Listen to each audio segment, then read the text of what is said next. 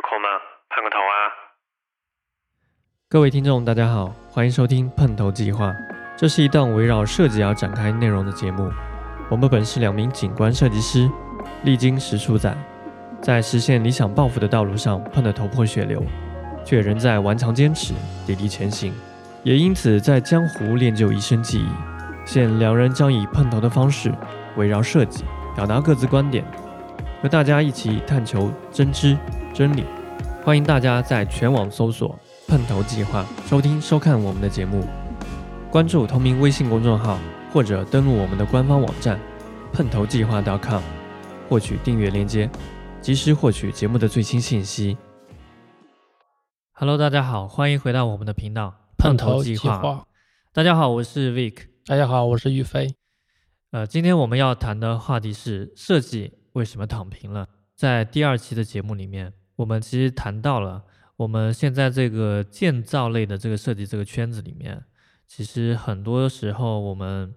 不像大众所理解的那样，是一个非常高大上、有改变世界的这个能力的一些人。设计师在这个圈子里面，其实得不到能力的体现，或者说大多数的设计师其实已经失去了。最本真的职业精神，所以我们今天来谈一谈，为什么我们口中所说的这个设计这个圈子，在我们看来是已经呈现躺平的一个状态。就是为什么刚才你提到一些设计师，他没有办法像大家理解的那样进行一个创作，或者说是比较负责任的做一些他本职的应该做的事情，因为可能他都存活不下去了。因为我考虑到我自己一个简短的履历吧，就是零八年从美院毕业，然后开始这个行业，当时是以主创的形式，后面慢慢工作了几年，升成了总监，然后变成所长，然后自己创业，后面变成了院长。整个这个履历下来呢，我发现一个特点：从自己养活自己，就是任何一个人要在这个社会生存要吃饭，但是设计费从零八年到现在一分钱没有涨过。但是房价涨了至少三倍，那这就是一个行业，它本身在这么多年内，我认为它实际上没有发展。你刚刚提到的这个房价和我们设计师本身的这个收入这个情况，我联想到一件事情，在我大学毕业第一份工作的时候，我去了一家公司，然后那家公司就是纯地产商，纯地产开发商。我们同事之间讲过一个笑话，就调侃自己。说今天我们其实都是在为房地产做贡献，房价一直在上涨，但是我们作为把这个房子、这个小区卖出去背后的这个设计师，我们可能好几年的工资，我们都买不了我们自己设计的这个房子，就讲起来多么可悲的一个事情。我明明是设计这个房子的人，但是我却住不起我自己设计的这个房子，不是说我设计的这个房子有多好。因为多好，所以才多贵，不是这个逻辑，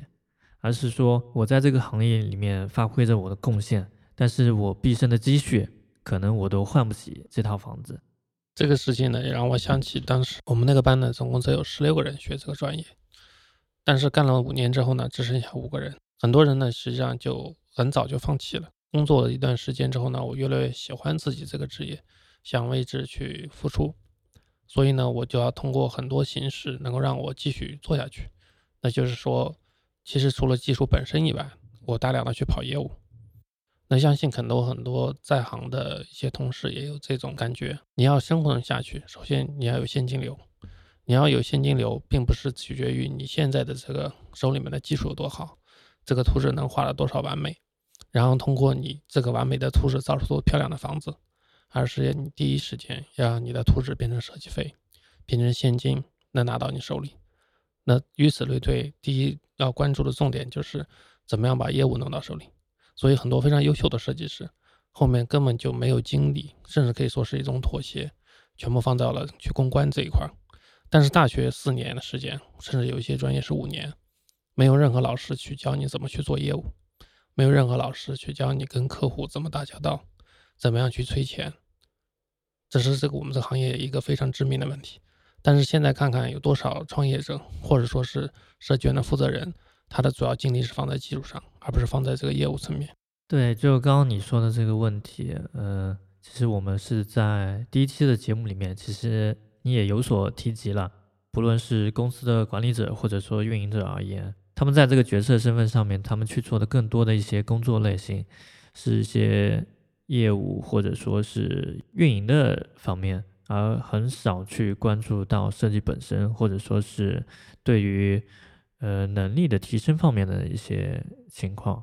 他们放弃了技术积累的这个环节。说起技术积累这个事情，其实我联想到了，我记得几年前吧，我听到很多关于怎么样去发扬工匠精神的这个事情，总是会耳闻这几句口号：我们要什么发扬工匠的精神啊，要恢复以前，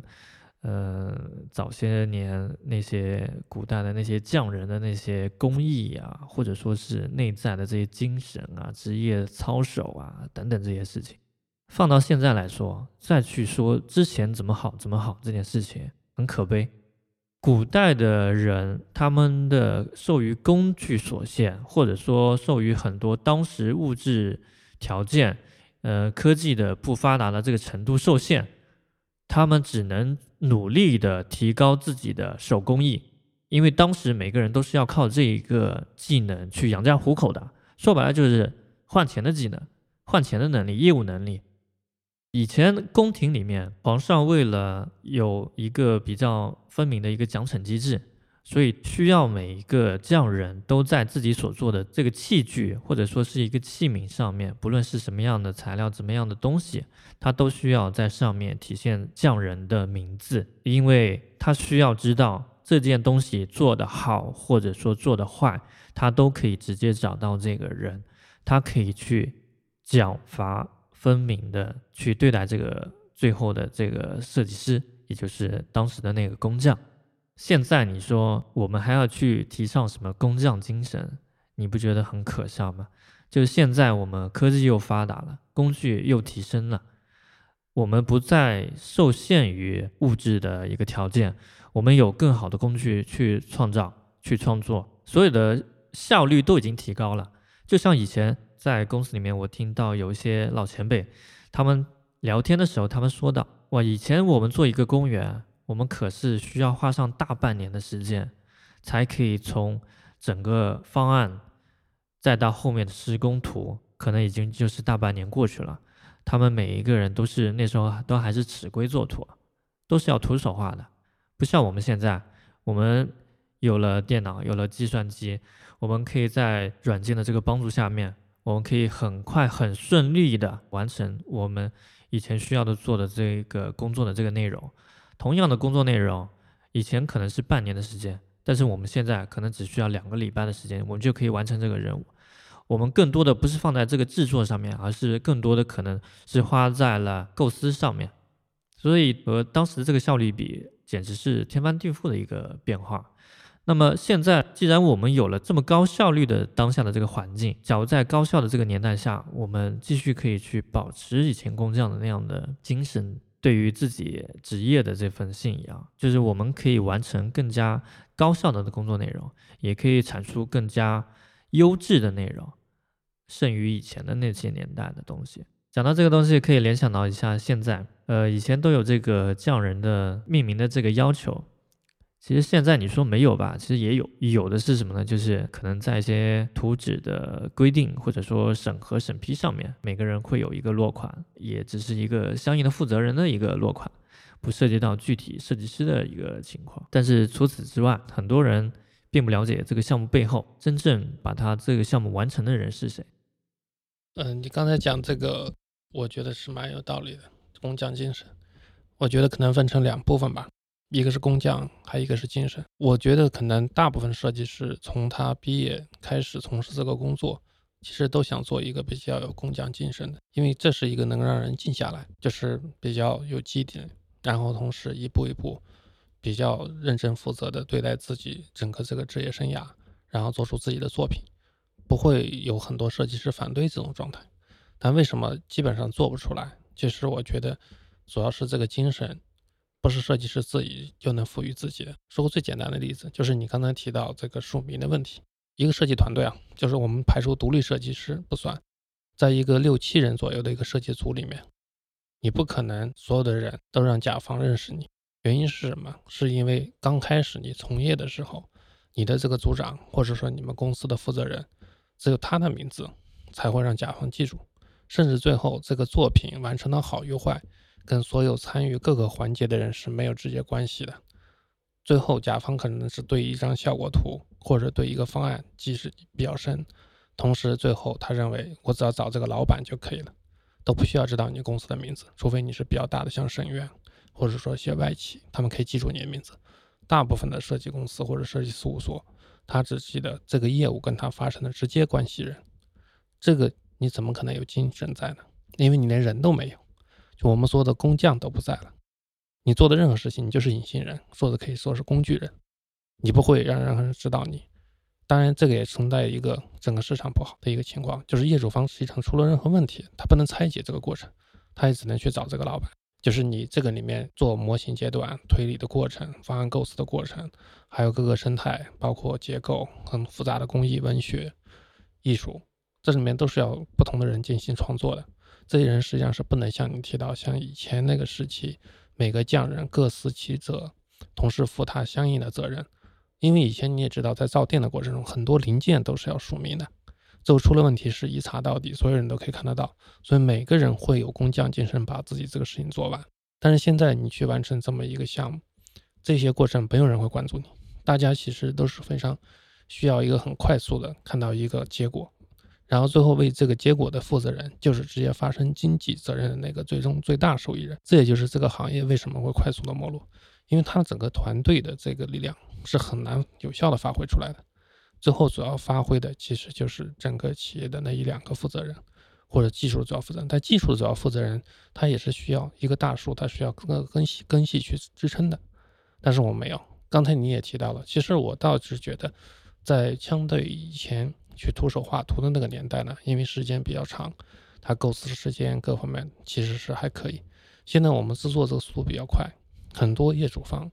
其实看起来你也是做了半年，但他三天就会让你出一稿方案。但实际上，因为为了应对这种情况，那你想想，怎么可能有工匠精神在？就是我说的工匠也不在了，精神也没有了，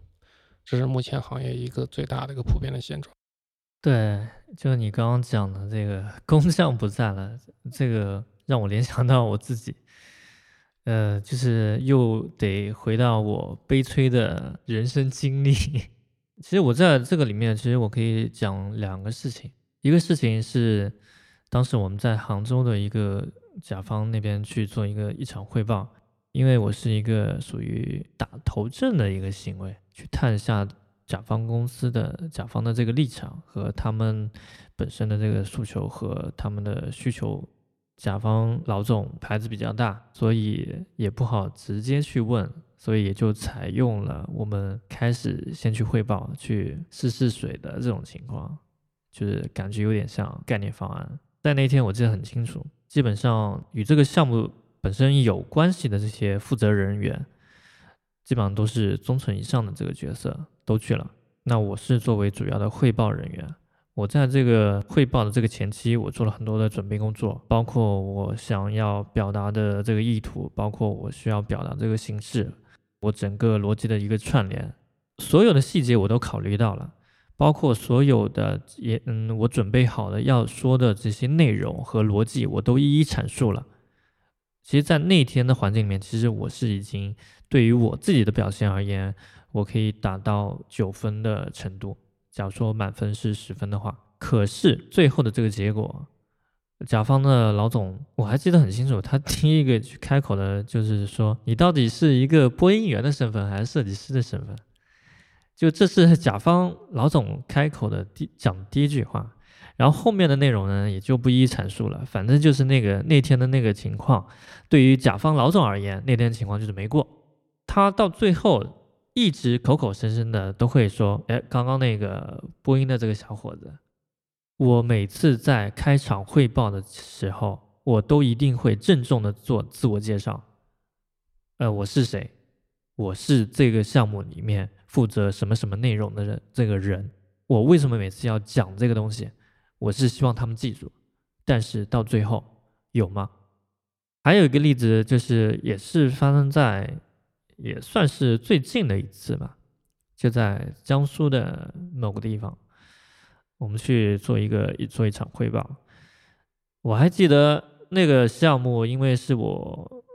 独自完成的，所以那个项目其实 整一个过程会比较漫长。但是又是因为我们的时间很短，工作量又很大，所以我尽可能的压缩我自己的空余的这个时间，我去完成整个项目的工作内容。因为是涉及到要出好几个方案，所以我独自完成了一稿内容，也是作为当时汇报的主要方案。甚至于汇报的前一天，我到达汇报所在那个地方，我在那个酒店里面，我可能一直加班工作到凌晨的三四点钟，我在准备最后的 PPT 的演讲的内容。后面一天，我就像打了鸡血一样的，毅然早起。然后到会议室那天的过程中里面，其实我是我也是一样的。在开头，其实我已经说明了我是什么样的身份，我在这个项目里面，我具体是一个什么样角色的一个存在。整个汇报下来也是都挺顺利的，完成度还是挺高的。最后每个人都会发言，我记得很清楚，唯独只有一个人他来问我，他说：“呃，这个设计师，呃，你刚刚所做的这个设计，我看的挺好的。”我觉得他可能是真正的看到了设计本身，关注度到了内容本身上面了。更多的人其实是不关乎于今天汇报的这个内容，而是可能很多就算没有这次汇报，他们也会聊的那些内容。呃，甚至于除了他以外，那其他人其实都不记得我是谁，我在这个项目里面是承担一个什么样的角色。每个人讨论的这个项目怎么样，或者说方案本身怎么样，他们都不会来向我主动的提问，他们提问的对象永远是当天在场的其他我们乙方的代表的领导，其中也包括了你，对吧？所以那天完了之后，呃，你们每个人都会非常的兴奋，或者说大家都是比较满意的。启程之前。你们来问我，哎，你对于你今天的结果应该是挺满意的吧？其实那天我很不开心，包括当天，其实我也说了，其实我对当天的结果并不满意，因为我需要的就是别人能够记住我的名字。但是呢，这件事情呢，其实对这个行业，我个人认为影响是比较大的，因为我们刚才提到过，整个这个设计的环节，如果不是独立设计师一个人完成一个小项目的话，他可能就会涉及到一个团队。那像刚才这个案例又比较特殊，主要主要是你在发力去完成它，所以影响就会更加的大。这就变成了实际上一个主要的业主方，他要取得一个跟这个设计成果和设计制作过程中的对话的这个主要创作人，他没有办法跟他进行接触。但是这个项目的整体推进是顺利的，从商务角度来讲，但是从整个这个设计作品能够进行充分的展示，这个是基本上没有达到这个目的。还有，我记得很清楚，那天有将近业主方有小二十个人，其中有十几个人，他发言的主要的考虑点，就像你刚刚说的，他不是针对于这个项目本身，甚至也不是这个项目这个作品里面一些技术环节，更多的是他在想，他说什么样的话，对这个领导看起来呢，对自己有利，或者让领导这边呢，也给起到一个辅助作用，所以他们的这个整个导向性呢，发生了一个重大的偏移。而这种汇报呢，其实我们跟相关政府已经不止一次了，至少有三四场的汇报，有这种二十人以上参与的这种会议，都会发生这种情况。当然，他们更不会去提及你这个设计师或者设计团队，甚至还有很多场合，我感觉到这也是可能某些领导作为一个退路，就一旦不行，其实这个团队可以迅速消失，所有人的名字都可以不会被记住，但是这个幕后的老板呢，可以再换另外一个团队上。因为我们之前也是这种影子队伍，去做了一部分很多的这种工作，参与了这个内容。你刚刚所说的就是大部分的人员，其实名字都可以消失在任何一个时间节点上面。你说的这个问题确实没错。同时，我也想讲一个我唯一遇到的一个正向的一个例子。我记得是一五一六年的时候，在西安有一个。呃，旅游区的一个项目，我是也是作为这个项目的一个主创人员。呃，那我上面的领导的话是有所长、院长，当时我们是一起去的，就那天的汇报也是一样，还是我来说。我说完了之后，包括所有的问答的环节，那我都去完成掉了。整个结果来说，其实都是还还是挺挺好的一个发挥。在最后，我们院长他其实在无形之中提到了整个项目的方案，那也是我来完成掉的，我也是最后操盘的这个人。但是，往往最后操盘的这个人其实是没有可能会出现在这个项目本身的信息里面的。也就是说，就算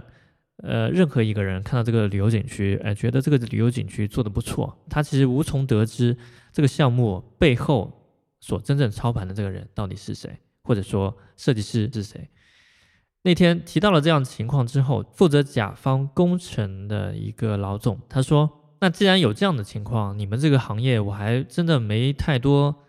去深入了解过。既然有这样的情况存在，那我们就来消灭它。然后那天我都觉得是一个笑话。然后他继续讲他接下来的这个内容，他说：“既然这样的话，我就去做一个名牌，把我这个名牌就放在我们景区的入口和出口，在这个名牌上面，我们就写我们这个方案整个项目的设计方是谁，设计师是谁。”然后就把我的名字要刻上去，然后那时候在场的时候，我们都很惊讶，其实或者说有种受宠若惊的感觉。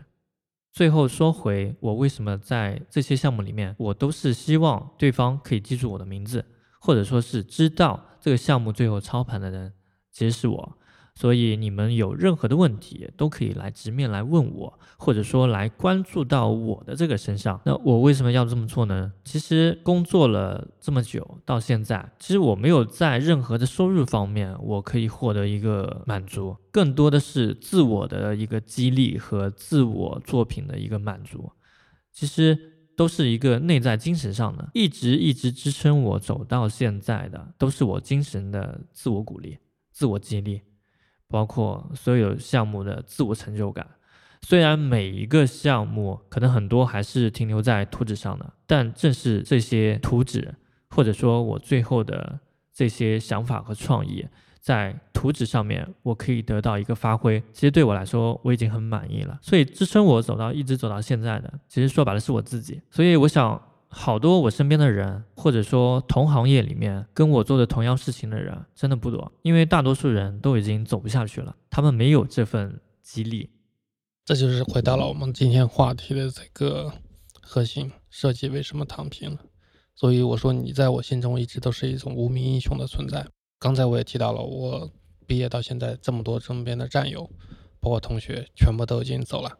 剩下来的非常少，或者坚持做设计的非常少。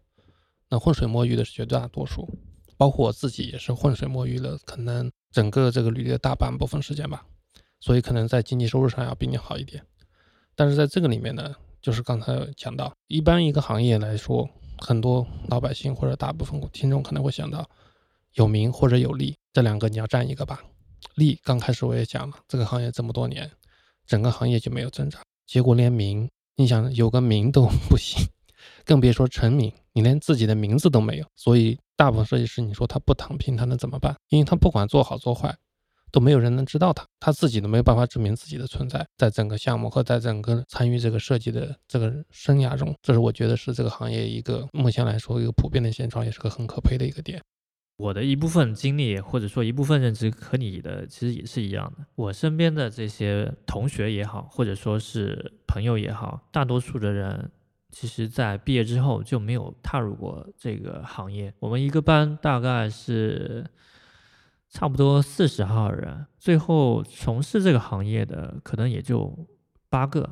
反正在十个以内。我我记得我当时算过，可能一共数过，一共就八个。大概大部分到现在可能只剩下一半了，好多人去做了其他的行业。感觉说起来，大学学了那么久，花了那么多时间，上了那么多的课，和零是没有区别的。就花了那么多时间，最后还是零，就感觉浪费了时间，浪费了生命，最后又没有付诸于行动，在自己当初这个选择的这个行业上面。我能够很清楚的知道他们的那些变化是怎么产生的，或者说他们可能对于这个行业其实是不看好的，一看就不看好，或者说认为这个行业太辛苦、太累。其实说回我自身，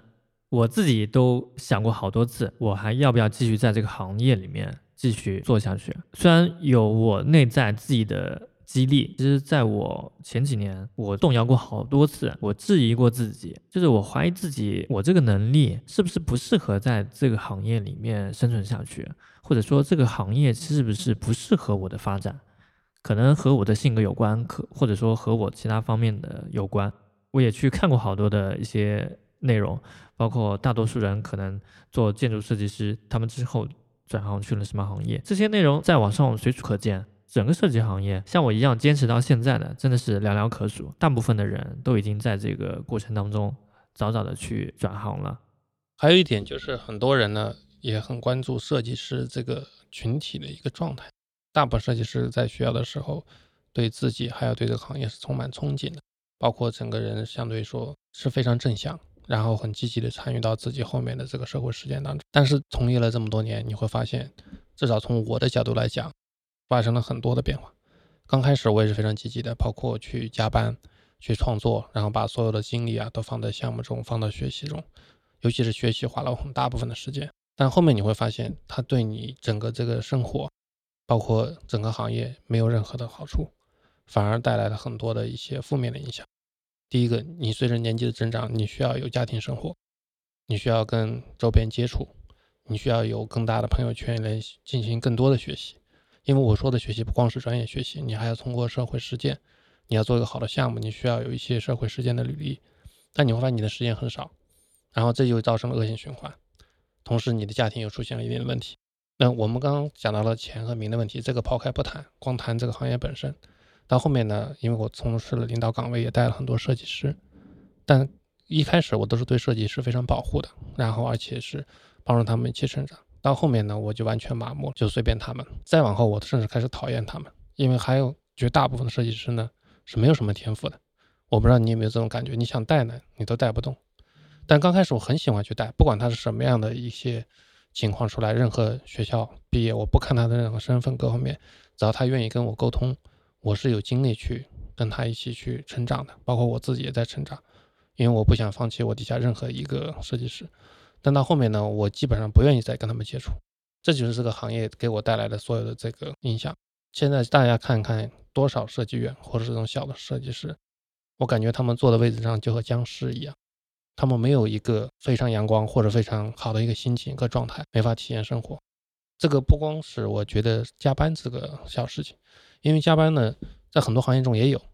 但不代表说他对生活没有希望，或者说是他不是一个非常阳光或者正向的。但我们这个行业绝大多数的设计师，个人认为是活在阴影里了，所以你没有办法在这种情况下还能让这个行业发展起来或者振作起来。这也就是说的，我觉得这个团队的一个躺平的一个主要现象。这个行业最大的一个主力群体就是设计师群体，是这么一个生活状态的时候，你可想而知，这个行业在最近这段时间。它怎么样能发展呢？这里面就涉及到一个关系，就是设计师和设计公司之间的这个关系。其实我们这个行业里面呢，设计师的这个流动性、人员流动是很频繁、很频繁的。这一点可能大多数人都没有一个概念，或者说没有一个机会去了解这方面的内容。之前我们也提到了，往往甲方或者说是业主委托方。他们更多关注的是这个一方的设计公司，关注这个平台本身，而忽略了这站在这个平台之上背后的这些真正操盘的这些人，幕后的这些设计师。其实这里就引出了一个问题，所有的听众，你们可以自己考虑一下这个问题：你们觉得设计公司平台重要还是设计师重要？因为我了解这个行业了，所以我现在觉得设计师重要，平台依托于设计师。设计公司本身其实更应该去关注整个公司的一个整体的一个设计水准、一个设计水平，而不是在于我自己这个公司在这个业内做了多少有名的这些项目，或者说是我整个公司的运营的这个老总是谁，忽略了背后的那些人，背后那些人其实才是真正可以支撑住公司所承接的这些项目本身的技术人员。他们才可以为这个项目去发挥自己的能力，使得这个项目变得更加的优质。从而可以提升整个公司的这个品牌。我认为是这样的一个逻辑才顺理成章，并不像大多数人觉得设计公司牌子大就好了。就算你今天你去和这个设计公司的这个老总谈，你让他把这个项目给你做好，但是你真的不知道，老总可能看都没看一眼，这个项目最后完成的这个设计师，你才应该真正的去感谢他为你的这个项目做出的所有的付出和努力，他才是你真正值得感激的人。这个里面正好和你提到的相反，现在至少我待到的。几个比较大的设计院，至少我接触过的有几百个设计师吧，但绝大部分呢，实际上是不会像你认知的这样，正好是反过来的，是公司是作为一个主要的主体，设计师是完全无名无姓的。给你讲个真实的案例啊，当时你也在，可能你没注意到，就是一个朋友，他当德国回来之后去大学当老师，然后呢，他们学校呢就在杭州嘛，然后推荐了三个实习生给我。那后面来了两个，我们选了留下来，我们觉得还行。但是后面他要回学校上上课嘛，大四的时候，没有人知道他们，甚至我现在也确实记不清楚他的名字是什么，可能你也记不到。但这个其实不重要，但他们确实做了很多事情。他们走了之后，财务还给他们发了半年的工资，一直到年底，我接到了一个电话，是这个设计师，我都不知道他是谁，他给我打个电话说：“院长，那个工资你们就不要给我发了，我已经有四个月没来了。”当时我都被震惊到了，当然我也没有对财务啊，包括其他人进行一个处罚。可以从这个里面讲到，大部分设计师其实就是流水线的机器，它是无名无姓的，没有血和肉，没有灵魂的，所以这种事情才能发生，因为没人关注他今天来不来。如果在考勤不严格，尤其你是实习生的这种状态下，那其实这个事情就这么回事了。这是个真实的案例。那各位听众有没有考虑过把自己的孩子也送到这个行业来？在实习的过程中，也可以拿到这种无名无姓的钱。可能大多数的人听完我们的节目，应该都不会把自己的孩子继续的送入到这个设计的这个学校里面去，或者说是设计的类的课程让他去学。另外一种情况就是，假如现在收听节目的你正是学着这个设计的学校，或者说正在就读设计的这个专业，那么这个时候你是否想为自己的转行做考虑的呢？或者说你已经是从事这个行业内的这个人，你是你已经踏入到这个领域里面，有没有想过要为设计的这个行业做出一点点的改变？或者说你觉得有没有什么好的方式方法，可以帮助我们所从事的这份行业可以积极的、正向的去健康的发展？假如你有任何关于这方面的内容，或者说你的经历，你的想法都欢迎，大家可以把这些内容分享给我们听。欢迎大家在我们的官方主页通过邮件的方式和我们取得联系。同时，假如你觉得我们的节目对你有帮助的话，也欢迎将这一份帮助分享给更多潜在需要帮助的那些人。也希望更多的人可以听到我们的这个节目之后，可以做更多有利于这个行业发展的变化。可能说不定有一天，就是因为你的分享的点击产生蝴蝶效应，引发更多的人去关注到我们这个行业，或者说更多的人去关注设计行业的现状，更多的人去帮助这个行业去正向的发展。同时，也欢迎大家可以支持我们的节目继续的发展下去。大家可以在某发电的平台上面给我们打赏，资助我们的频道继续的更新。我们将认真的对待您捐助的每一块钱，我们也会用心的做好我们的每一期节目内容。也欢迎大家可以订阅我们的节目，不错过我们任何一期的节目内容的更新。谢谢，我们下期再见，再见。